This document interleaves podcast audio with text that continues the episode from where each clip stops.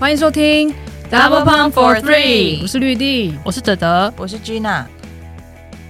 Double Pump 女子篮球志是用心推广台湾女篮的网络运动媒体，提供各大赛事的资讯与报道，记录精彩动人的故事。在 Double Pump for Three 的节目里，可以听到球员、教练分享生命历程，看见不同世代的台湾女篮缩影，跟着 DP 的三位伙伴一起拼凑这些片段。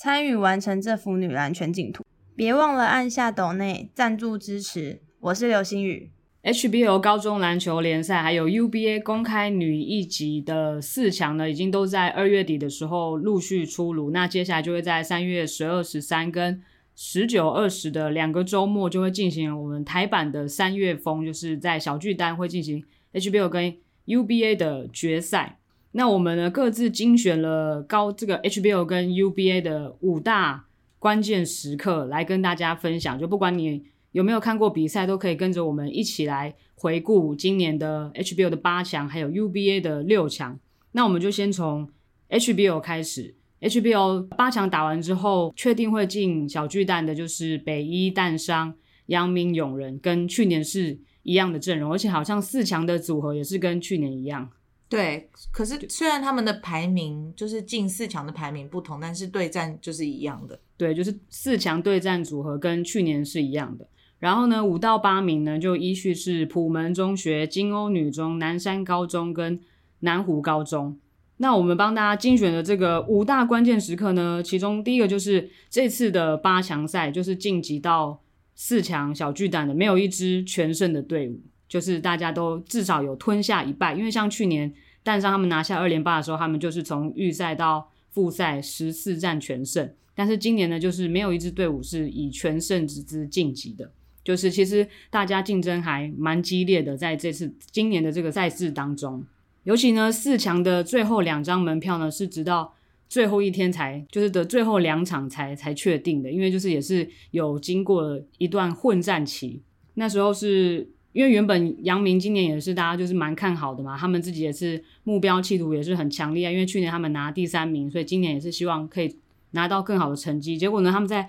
八强的时候呢，就是输给了金甌。那输给金欧那场比赛之后，突然变成他们的四强一度拉警报，对，突然一度就是拉警报，感觉就是很有陷入危机。但是最后一天，因为金欧他们是在前面一站先打，然后金欧就是输给了普门，其实。也就确定是杨明就已经确定可以晋级四强，但他们还是就是靠自己最后一场有赢下勇人，也是实至名归啊，就是靠自己赢得了四强的最后一张门票。而且结果他们打完这个最后一场的八强赛之后，他们的主力控球还断了他的手骨。江子柔，你怎么没讲人家名字啊？江子柔，对，就是变成他们进巨蛋就是四强的一个隐忧，就是不知道他们，当然李台教练也会。一定一定会想办法，就是其他人也会跳出来。其实，在这个八强赛也是看住杨明，杨明他们也是挺过了这个难关。那个时候，李泰英教练也有说嘛，如果他们可以挺过这个难关，可以再踏进四强的话，三月的他们一定是一支就是更强，然后更不一样的队伍。那其实，在就是八强的比赛当中，虽然他们那一场输给了金欧，然后那一场输给金欧的比赛，其实那场比赛就他们的主力张玉兰那场比赛是还蛮。蛮受挫的，蛮吃瘪。虽然说他那场比赛还是拿了十几分，可是就还蛮明显受到对方的压制，尤其是受到那个游庆化的压制，就他们两个人高身高一有一些落差。而且他那一场的手感特差，我记得他好多次一直在三分线，想要想要有一点。就是突破口，我觉得就是那突破口，就是怎么讲，他他们那个时候大家气势非常低，他感觉就是很想要有那种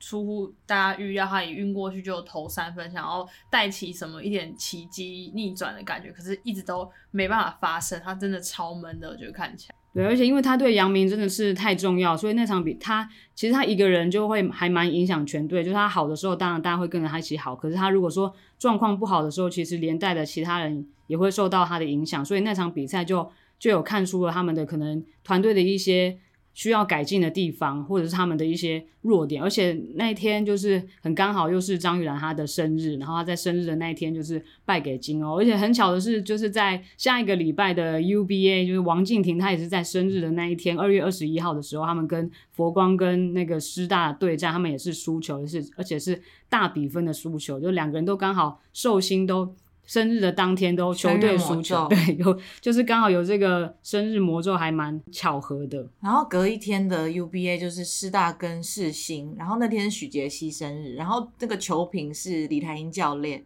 然后李台英教练结束的时候，他就跟我开玩笑说，因为他们那时候在帮师大在庆生嘛，他就说，你看寿星当天就不要打太多 就对了，你看我们玉兰，对，还有王静婷。对，因为那天许杰希好像上场比较少，因为最后一天跟世世新那场比赛，因为他一年级而已嘛，所以上场本来就一年级，对，他本来就一年级，他本来就一年级，对。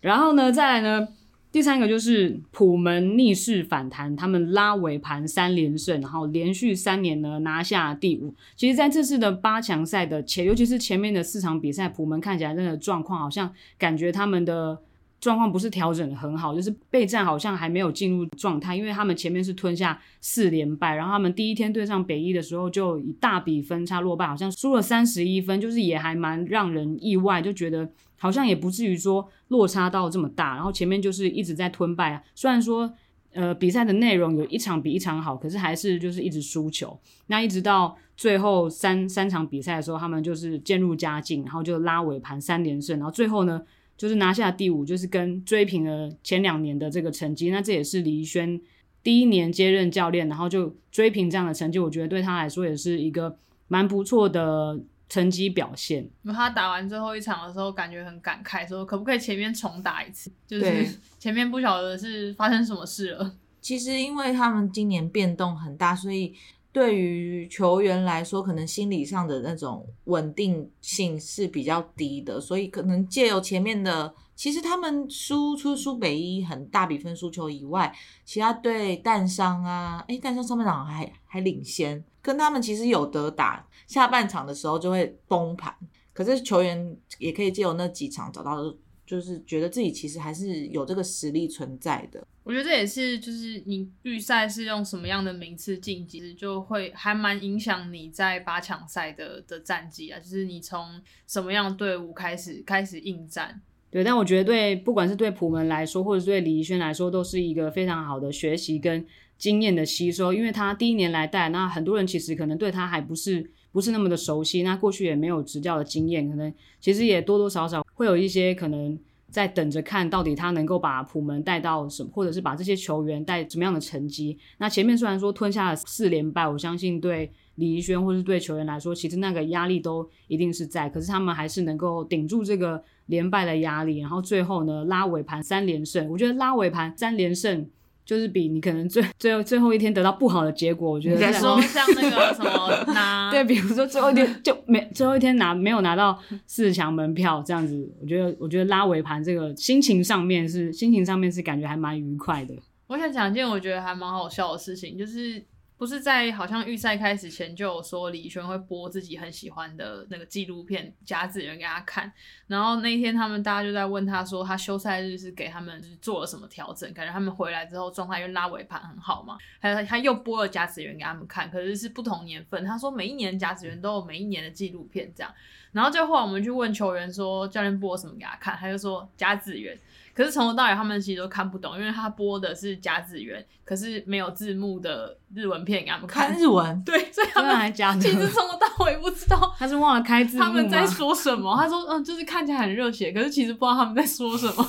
我想说也是蛮好笑的，好奇怪的事，还能够有达到这个效果也是还蛮不错。可能被那个氛围感染，这会不会以后变成普门的一个传统？就是每年甲子园，对，每年开季的，的每年开季的时候就要放甲子园。那应该给普门中学的棒球队看吧。哦，对啊，应该也建议他们，他们可以一起，就是他们那个体系的，他们都应该每年就是刚开学、刚开学的时候就要就要看甲子园的。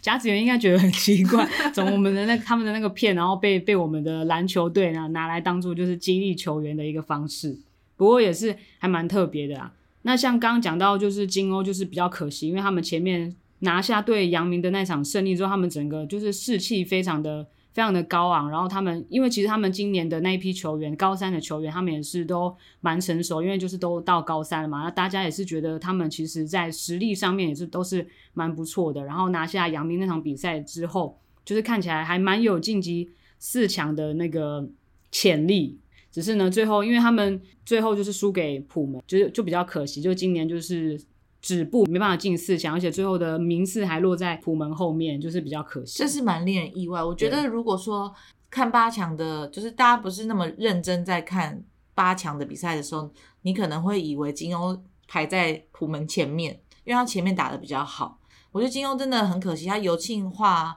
邱永林，我觉得他们都打得很不错，可是最后一场的时候，我觉得明显。感觉起来，尤庆化就是几个主力的体能是好像有点往下掉，然后加上氛围吧，我觉得在板桥体育馆打球跟在新庄体育馆的感觉差好多，就是整个人就是感觉提不起劲来。我觉得其实他们 体能是什么是什么效果？是 光线吗？还是场馆太？大记者提不起劲还是？我觉得新装的那个很亮，然后还有音乐啊，然后观众那种整个感觉就有差。对啊，有 DJ 有那个唱名什么音乐，真的差差蛮多，气氛会不一样。板桥就完全安静，然后连那个计分板上还没有名字，就是你就觉得有就是凄凉吗？不是，不要讲，就是你觉得好像在打不同联赛，落差落差太大，就是感觉是不同的比赛。确实有，我是不知道他们心里有没有这样想，但是我自己感觉旁观者旁观者都觉得说，呃，这好像不同比较，呃，那那而且那天非常冷，哦，对，那天超级冷，这是题外话了。我我要说，他们其实从第一天比赛之后，大家就是会一直觉得说他们会遇到。体能的问题，因为他们其实，在人员调度上很明显，就是这几个高三一直一直在场上，像尤其像刚刚讲到的邱永林啊，有情况他们都是打四十分钟都不下去的。然后你大概下去，好像好像不想下去，有种第一天就想说，哎、欸，他们可以这样打到最后一天吗？可可能差不多，可能到倒数第二天、第三天的时候，你就会开始赞叹说，哎、欸，他们真的可以耶，好厉害哦，这样，那还是少撑了一天这样。我觉得他们两个，尤其是尤庆化跟邱永林两个人，真的在八强展现了非常高昂的斗志。就是他们在场上真的都是每一场几乎都是打满，然后但是他们每一场都非常的拼命，然后也非常的卖力。尤其是邱永林让我印象非常的深刻，因为就像刚刚讲，他每一场几乎都打满四十分钟，可是每一场他看起来都是一双新鲜的腿，嗯、他都在场上，斗志真的对他斗志非常的高。其实尤庆化斗志也很高，只是他就是他可能看起来比较。好像没有那么有斗志，我觉得，可是其实他斗志是，我觉得是蛮强的。有，我觉得其实有看的，有看出来他斗志。是我看那个乡民老师说，人家看起来那个就是有点懒，其实我觉得没有，人家做很多事情啊。对，对他只是不是像邱永林那种，就是第一步爆发那种，冲很快，全场一直飞奔的那种。但其实他在场上也是做了非常多事情，又要带球，又要传球，又要进攻，尤其他从。常常就是从三分线这样子切进去，但因为他的手长脚长，所以他不用说跑很快，他看起来比较慢。对，他就是两三步，其实他就已经到篮下就可以上篮，所以他不用。可能邱永林要跑五六步，他可能跑两三步。没有差不多吧？应该有啊。所以，所以就是看起来你好像觉得他好像是没有说冲全力这样子冲，但其实你如果跟在他旁边跑，你你也跑不过他。没有，就一般来讲，可能比如说抓篮板的不会是邱永林，邱永林会是前面跑快攻的那一个人，那游庆化就在后面甩给他，大家就会觉得说，哎，看来。邱永林好像比尤庆化更积极，因为其实就是场上位置的不同，你不可能说反过来让邱永林去抓篮板，然后长传给尤庆化吧？也不，嗯、也不就比较比较少发生啊，比较罕见，也不是不可能。现在就变成什么油青花澄清大会？因为你同同天生日，大家。我觉得需要帮他澄清一下。对，对他今年真的整体的，不管是个人能力啊，然后他的斗志啊，然后他的体力呀、啊。就是还有他的求胜的那个意志，都我觉得都非常明显的企图心有提升，提升很多。虽然说他常常看起来没有表情，我觉得可能跟他的表情也有关系，因为他就是常常看起来好像有点爱困 爱困这样子，就不是那种会就是那种眼神发亮或者什么，他就没有什么表情这样，就是可能进球或对进球或赢球，他也不会就是有很很明显的情绪起伏，或者也不会叫出声什么的，你就觉得他好像没什么反应这样。再来呢，就是。阳明绝处逢生，然后呢，也刺激了其他队友的成成长。因为刚刚有说，其实对于跟金欧那一场的落败，对他们来说，其实士气蛮受挫的。然后。然后也是那那场比赛打完，可能士气也是稍微有点比较比较低迷，然后也对他们的四强之路一度是有有点动摇。但是我觉得那场比赛对他们来说也是非常重要，就是刺激了其他队友的成长，因为可能大家常常外界会都会都会看说，觉得哦，这支球队好像就是以张玉兰为主，以张玉兰为核心。那当然他的实力是没话说，可是其实他的其他的队友他们也都是能力非常好。如果只靠张玉兰一个人，他们是不可能连续两年都可以进四强的。所以其实透过那场比赛，其他的也是让其他队友知道说，他们必须要也要跳出来，就是不能够让所有的核心可能都是。只在焦点在张玉兰的身上，那这样子可能张玉兰一个人被守死之后，他们其他的进攻也会跟着乱掉，所以其他的队友，尤其是高三的学姐陈佳瑜啊、施佩仪，他们在下两场对上北一的比赛，他们就两个就大爆发嘛，就是拿下了就是第一跟第二高分，然后也帮助球队赢球。那那场比赛张玉兰其实就没有说拿下很拿拿下很多分，那场比赛主要是靠陈佳瑜跟施佩仪。两个学姐在表现，我觉得就也打出他们的自己的价值。记得那场比赛，就是前面陈佳宇在投篮的时候，好像不管在什么角度、什么时候出手都会进。那在场下看，真的是觉得神了神了。他自己好像也是有吓到，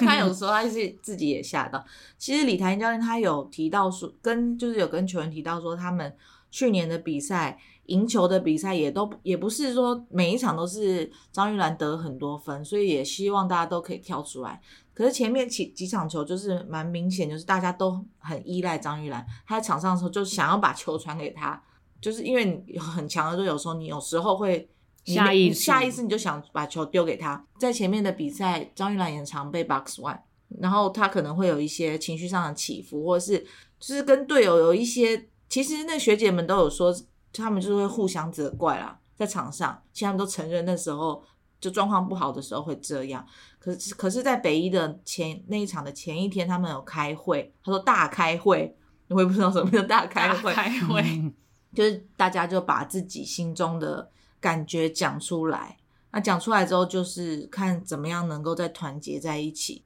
你也不是真的有心结，可能就是小不开心而已。讲出来之后，他们就马上的合体的合的非常好。好青春哦，感觉大开会有不少眼泪。沟通呢，我觉得就是沟通，沟通对，沟通真的很重要。在团队运动，尤其是篮球场上，你你一定要沟通，然后大家一定要把自己的想法讲出来，就是意见要意见要交流，对吧？那张玉兰其实，在跟金欧的那一场比赛，就是输球之后，其实她也很快就打起精神来，就是后面两场比赛他都缴出也是非常好的数据，像跟普门就。二十九分、十一篮板、九助攻，准大三元。然后对下一场对淡商也是三十分、十一篮板，也就是写下自己的生涯新高。所以他其实也是调整适应蛮快的一个球员。再来呢，今年呢拿下第七跟第八名的两支球队就是南山跟南湖嘛。那南山我觉得因为也是他们在重建期啊，因为他们今年其实主主力也都是以一二年级为主，尤其是有很多的一年级生，所以。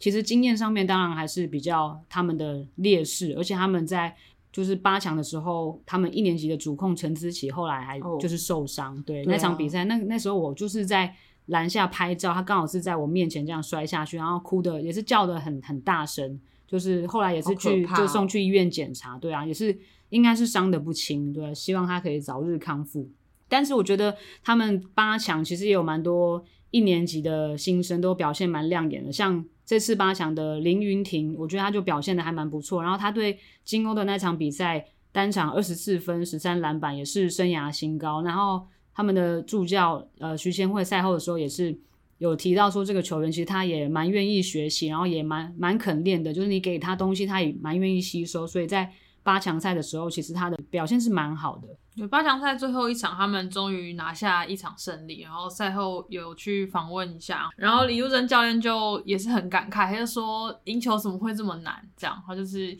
可能。第一次感受到这个，但他觉得他们八强赛最大的问题，其实就是高二的他们本来觉得在八强赛要表现的很突出的球员，但是反而在八强赛上是高一的球员们，就像刚刚讲到林云婷啊，他们表现的比较好，所以他觉得明年赛季会怎么样？其实回去要好好再看一下高二的球员们，就出了什么问题，为什么会没有办法在这样的时刻把责任担下来？再就是呢，重返八强的南湖，虽然说南湖最后是一场比赛都没有赢下来，是拿下第三名，可是他们重返八强，我觉得就是一个非常重要的突破。然后，其实，在八强赛中，就是小乖姐孙运筌教练，他也是在场上使用，一直让球员不断的去测试。他其实他在八强的时候，他的目标当然就是跟可能前面的几支球队是不太一样，不是以进四强为目标，他是为了来年就是准备，所以他也。为他的球员在八强赛中做了很多不同的尝试，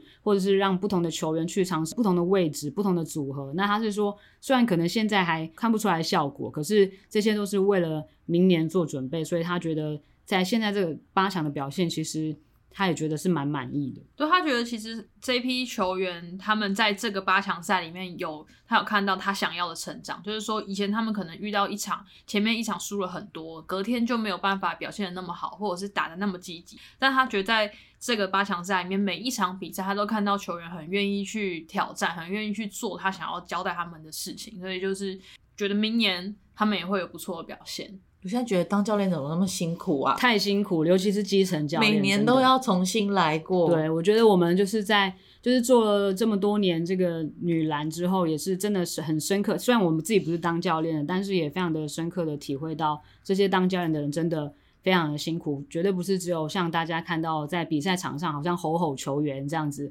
然后调度就就结束了。私底下的训练还有平常的日常生活，真的要耗费他们非常非常多的心力。向所有的基层基层教练致敬，对，每一年就是会有这样的一个感受。那八强这次的 HBO 八强有什么就是让大家印象深刻的亮点球员呢？我觉得一定不得不提的就是北一高三的这个宋瑞珍。那今年也是他的最后一年嘛，已经高三了。那今年的北一女其实他们也是企图心也是蛮强的，那大家也是觉得。还蛮看好，就是可以在四强有很不错的表现。那尤其是宋瑞珍，我觉得她经过一年级、二年级有一些不同的角色的转换，就是可能一年级的时候就是冲啊，然后二年级的时候就是要转换成控球啊，然后现在三年级他又要找回自己那个爆发力，得对得分奔放的那个那个特色跟风格。他一直在这中间的过程当中不断的拿捏，就是什么时候要收，然后什么时候要放。那我觉得今年的他。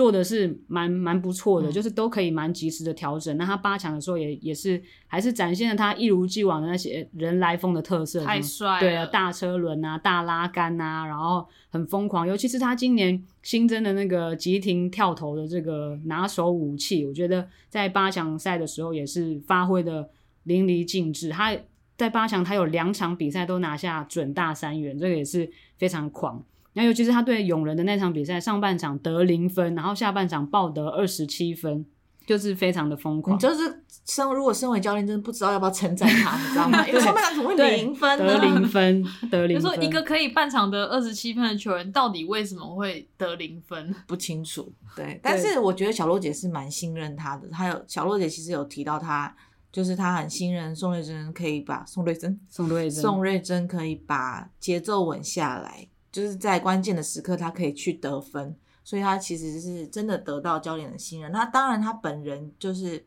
也非常的认真。他有就跟大家讲说，他之前都失眠呐、啊，然后八强赛前还梦到僵尸啊，说好可怜，压力好大，可怜，压力太大，然后好像呃每天哭两次啊之类的，就你有点看不出来他他会这样，可是他心里就是很在意，然后压力很大。但是我我觉得他今年真的。整个进步非常多，尤其是他之前可能有时候会有脑充血的的症状，但是症状有治疗好，今天都有改善，对，可偶尔可能还是有一点冲，但是这个症状有比较缓解了。对，可是我觉得比赛当中有时候还是需要他适时的突然断线，突然出来冲一下，对对对，突然疯狂一下就可以断线哦，不是突然不太好，突然这样子疯狂一下冲起来，就是其实会其实会带动那个团队的那种节奏跟士气。但他八强就是八强赛有三场比赛得分是。将近三十分嘛，最高是二十七分，嗯，然后就是蛮可惜的。他说自己一直无法超越，无法那个突破三十分。他的生涯到目前为止，从就是以前打球到现在，最多就是得二十九分，一直没办法得超过三十分，就是蛮比较可惜。嗯、看看他四强有没有机会。还有两场试试看喽。对，就是剩下呃高中生涯最后的两场比赛，看有没有机会可以那个人来疯突破一下。我刚刚突然想到说到这个急停跳投，就想到就是今年高三另外一个。也很擅长急停跳投的人，就是那个蛋伤的韩讯，韩旭，含 蓄，含蓄，我讲到别人含蓄中国，含蓄中国的含蓄，再一次，你说很高的那个含蓄啊，就是单商 的，也是很擅长急停，你们不要笑啦，就是也是很擅长急停跳的单商的含蓄，含蓄，烦死了！我看你是没办法，你一定要把这留下来，含蓄，含蓄，对，就是很也是很擅长急停跳的单商的含蓄。对不对？对对啊！我想说要讲几次？不是我刚刚一直讲错，对不起。Okay, 对，我觉得他们两个虽然说就整体什么身高什么都差距很大，但是这项 这项武器是就是证明说吉林跳这个失传的中距离这个武器是很有效。这有失传吗？有啊，因为因为大家都在谈说现在是大三分时代啊，oh. 大家不是打三分就是打内线，很少人在中距离就是下苦功。嗯尤其是急停跳投，琢磨对，琢磨对啊，像日本女篮很多，她们也都是急停跳投。像我们比较也有，可是我觉得比较好像真的比较少是做这种动作。我觉得是可以发展的，看他们这样的表现，我觉得是是可以发展。再来呢，就是我觉得印象还蛮深刻的，还有也是北一女的高一的米静恩，然后她就是她在八强赛的时候，其实是小罗姐是让她打控球，然后我觉得他也蛮能胜任，因为其实他以前在。国中的时候，他就是蛮全能的球员，他可以从几乎是一号打到一号打到五号，然后他的传球视野跟他的传球的能力本来就很不错。然后我觉得他在八强的时候也表现的越来越好，越来越有大将之风。跟他的另外一个同学就是黄子云两个人也是都各各有擅长，就是两个人都表现的越来越好。我有一个这个印象很深刻的球员，也是淡伤的，是杨信恩。就是那一天，他们跟杨明打完之后，我去有去问美丽姐说：“诶，下半场他们改 box one 是派杨信恩去守，就问他问教练说为什么？他说是杨信恩自愿的。然后我就跑去问杨信恩说：诶，你怎么会去自愿？他说因为国中的时候，其实他们就是同届嘛。然后他觉得国中的时候他就是守得不太好，然后从国中输给。”复兴之后，他其实就一直有在看张玉兰怎么打球，怎么进攻，然后甚至会去看他每一场的影片，就是去练习想象他进攻的模式是什么，要怎么把他守下来。我就觉得，在一个他们现在他国中刚毕业的时候才十十五岁还十六岁，就是觉得在这个年纪的小孩身上看到这种执着还蛮惊人的，就是。你去看他每一场影片，只为了要把它守下来，啊，还蛮厉害的。我有另外一个想法，就是不知道张玉兰知不知道自己被杨信恩研究那么多，他就是有一个人把他当成假想敌，就是从头到尾就针对他的。每一场每一场他的影片，不管是不是跟蛋商比赛，他都会看。这样我觉得对两个人来说都是蛮蛮好的，就是一个人就是增进了这个自己的这个防守能力，那一个人就要学习怎么样破解别人的这种针对性的防守，是一种良性的竞争，是还蛮不错的。那我还印象蛮深刻的，还有勇人的勇人的这个双秋，就是邱群熙跟邱静恩。那邱群熙的话，因为他是今年高三勇人的队长，其实我觉得他的成长也是让我觉得。蛮感动，因为我其实很喜欢看感动哎，哎、欸，对，就是我觉得蛮蛮好的，就是有有种看到看着看着人家长大的那种感觉，就是会觉得蛮欣慰的。因为我蛮喜欢看，就是在看球员在场上，看人家长大，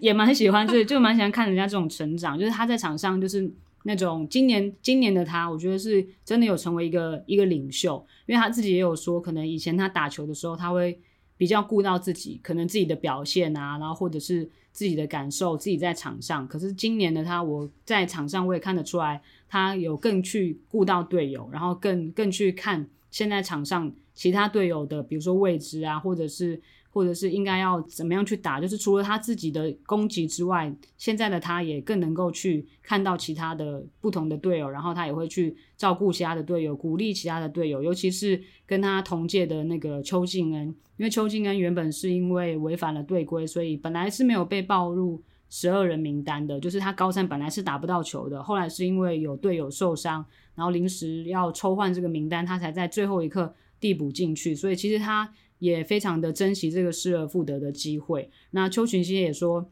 其实他一直都很喜欢邱静恩这个人，因为他觉得邱静恩就是非常的单纯，就是他其实对篮球是非常执着，然后很喜爱，然后就是跟他一样，就是会想要。努力，然后变得变得更好，所以他就觉得自己一定要帮邱静恩。所以在邱静恩回到球场的这个这个过程，这个练习的过程，他也是在旁边一直陪他，然后一直不断的激励他，所以两个人也是这种队友的情谊，我觉得也是非常的非常的珍贵。然后两个人，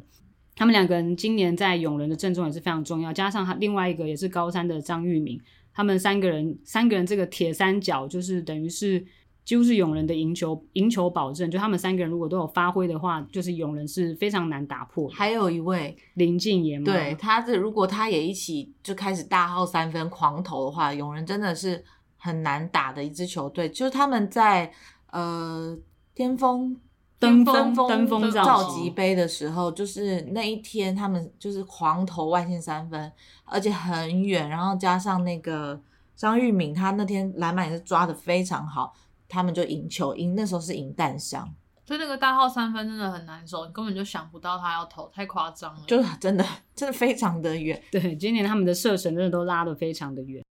这就是一百一十全年度 HBO 八强复赛的一个回顾。那我们今天就到这里了，大家拜拜，拜拜。